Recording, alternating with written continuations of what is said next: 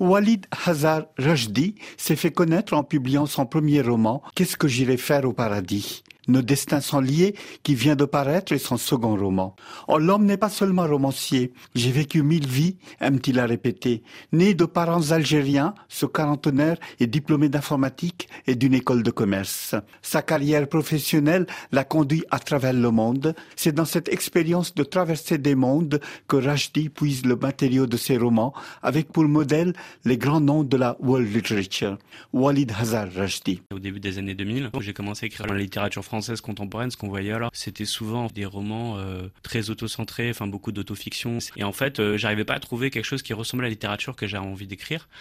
Et, euh, et, tout d'un coup, quand j'ai lu Sourire de l'eau de, de Zadie Smith, qui raconte le long multiculturel des années 2000, avec à la fois la petite, la grande histoire, quelque chose de, de très cosmopolite et en même temps euh, euh, intelligent et, drôle, je me suis dit, mais en fait, euh, c'est ça la littérature, c'est à ça que ça doit en fait ressembler. Et finalement, c'est un peu en continuité aussi de ce que sont les grands textes de littérature française du 19e siècle, qui avaient l'idée de décrire des mondes. Et récemment, je me suis rendu compte que Zadie Smith était finalement aussi dans une sorte de filiation avec Salman Rushdie, et je m'appelle Walid Rachedi, donc finalement, voilà, la boucle est bouclée.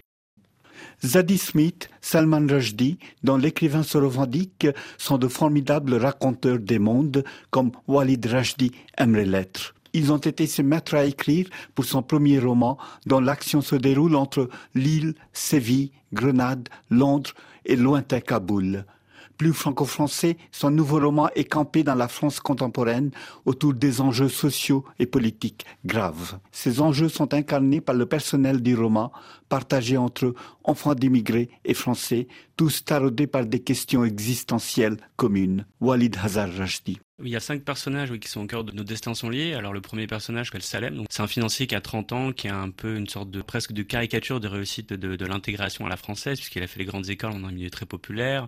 Il travaille dans la finance mondialisée. Dans une tonalité un peu différente, on a le personnage de Lisa, Lisa Lettre-Lévy, donc dont le père est, entier, la mère est juif ashkénaze, une jeune femme qui est brillante et qui réussit dans les études et qui va se retrouver à travailler dans le même tour à la défense que Salem, qui est un, peu ce sauf qui peut individualiste. Et enfin Renier Lettre-Lévy, qui est le frère de Lisa, qui lui voilà est plein d'idéalisme, qui a une sorte de vision très pure de ce qu'est la musique, le rap, qui a envie d'en faire sa vie. Donc ça, ce sont les personnages des transfuges de classe sur l'immigration. À ce trio s'ajoutent deux personnages d'origine française, Céline de Verrières, jeune fille versaillaise, étudiante, rebelle, mais elle ne sait pas exactement contre quoi elle se rebelle.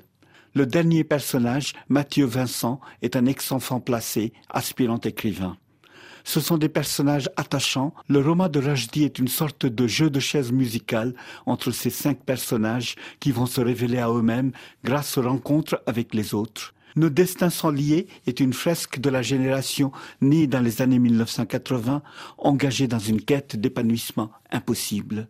Walid Hazar. Euh, ce que je veux raconter dans ce roman, c'est moins la question d'identité que la question de trouver sa place dans l'existence et être dans un mouvement plutôt que d'être dans une étiquette paresseuse, dans une sorte d'archétype. Justement, pour moi, le défi, c'était de faire littérature, c'était de raconter les nuances et de déconstruire ces archétypes-là. Il y a certains des personnages qui pensent au départ que c'est dans une sorte de sauf keep individualiste qui peuvent trouver une forme d'épanouissement et en fait, ils se rendent bien compte qu'en fait, on n'est rien sans les autres. On n'est rien sans les autres et ça, c'est important de le raconter comme l'a raconté le romancier britannique Forster dans son roman Howard's End, qui se clôt sur le bref et poignant appel Only Connect, une autre façon de dire nos destins sont liés.